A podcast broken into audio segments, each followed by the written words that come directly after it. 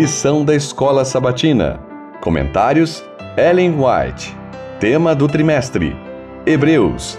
Mensagem para os últimos dias. Lição 13. Tema: Permaneça o amor fraternal.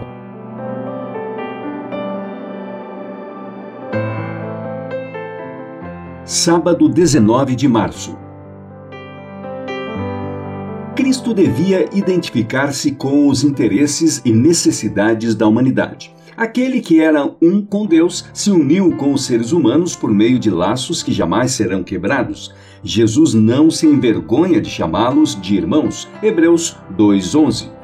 Ele é nosso sacrifício, nosso advogado, nosso irmão, tomando a forma humana diante do trono do Pai e por toda a eternidade estará ligado à raça que redimiu. Ele se tornou o filho do homem. Tudo isso para que o ser humano pudesse ser erguido da ruína e degradação do pecado para refletir o amor de Deus e compartilhar a alegria da santidade. Um amor assim não tem igual. Filhos do Rei Celestial. Essa é uma promessa preciosa, um tema para a mais profunda meditação.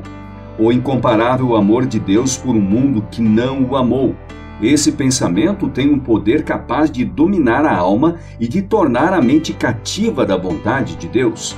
Quanto mais estudamos o caráter divino à luz da cruz, mais vemos misericórdia, bondade e perdão mesclados com equidade e justiça. E mais claramente discernimos as inúmeras evidências de um amor que é infinito e de uma compaixão capaz de superar a afeição de uma mãe pelo filho rebelde.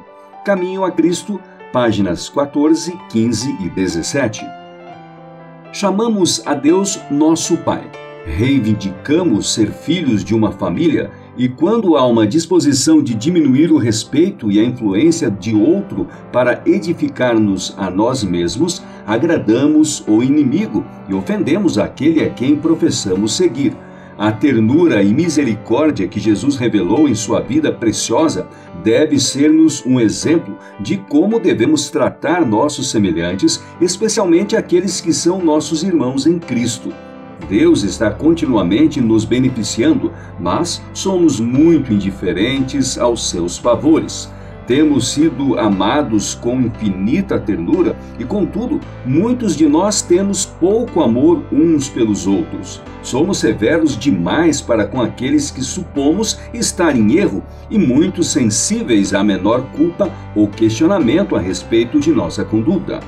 Somos recebedores diários das generosidades do céu e devemos ter amorável gratidão brotando de nosso coração para Deus, a qual deve levar-nos a nos compadecermos de nossos semelhantes e fazer de seus interesses os nossos.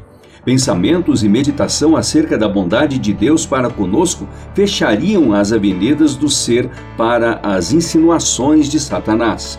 Testemunhos para a Igreja, volume 4, páginas 194 e 195. A união entre Cristo e seu povo deve ser viva, verdadeira e infalível, assemelhando-se à união que existe entre o Pai e o Filho. Essa união é o fruto da permanência interior do Espírito Santo. Todos os verdadeiros filhos de Deus revelarão ao mundo sua união com Cristo e com seus irmãos. Aqueles em cujo coração Cristo habita produzirão os frutos do amor fraternal. Compreenderão que, como membros da família de Deus, estão comprometidos a cultivar, nutrir e perpetuar o amor e o companheirismo cristãos em espírito, palavras e ações.